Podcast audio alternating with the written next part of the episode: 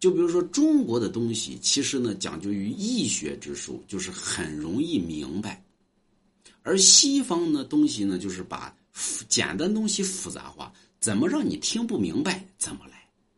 所以你看那工程式了、方程式了，对吧？给你列，哎呀，给你都能绕死。但是你会发现，中国的珠算之术，包括中国的这个汉朝的这个算术里边，其实很多东西都很简单，并不是很复杂的。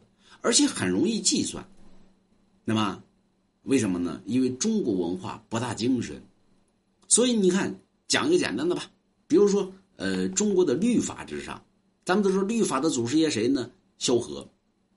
啊，你看这律法之上呢，这个往那一坐呢，你有罪没？有罪，有罪，拉出去枪毙去，对吧？完了，但是你看法律呢，法律其实就是来自于西方，对吧？说你有罪吗？我有罪，有罪，来。辩证一下，为什么有罪？这边说为什么没罪，对吧？他还搁那儿给人辩，有罪就有罪呗，拉出去直接枪毙呗，你还得搁那辩个屁呀，对吧？还找个律师呢，还搁那辩证，对吧？为什么他这要这么干呢？怎么怎么地？其有罪就这么简单吗？拉出去直接枪毙呗，对不对？辩证个屁呀！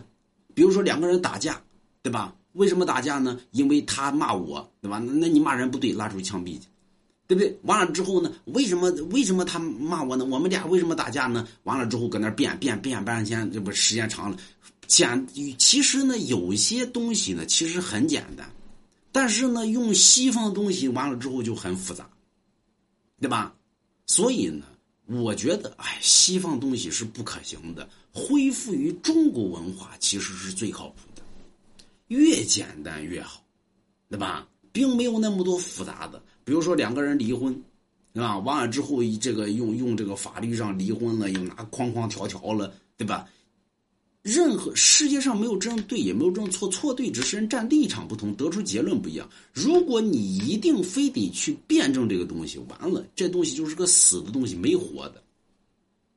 这其实就是为犯罪分子在辩解。那么，所以你会发现呢，很多人为什么会明目张胆的去犯罪呢？原因在哪儿呢？他知道，哎，我就是犯了罪，我只要避开了这些东西，你拿我也没办法。那你既然犯罪了，那就垃圾不倒，只要认定你犯罪，滚犊子，你少说那么多东西，拉出去直接枪毙去，不就完了吗？对吧？完了之后他犯罪，他还避开这些东西，你拿他没辙。所以这就是西方所用的一些东西，把简单东西复杂化。所以这个东西其实是不可取的。而真正的可取的是中国文化，所以一定得恢复于中国文化，那么人就没那么多烦恼。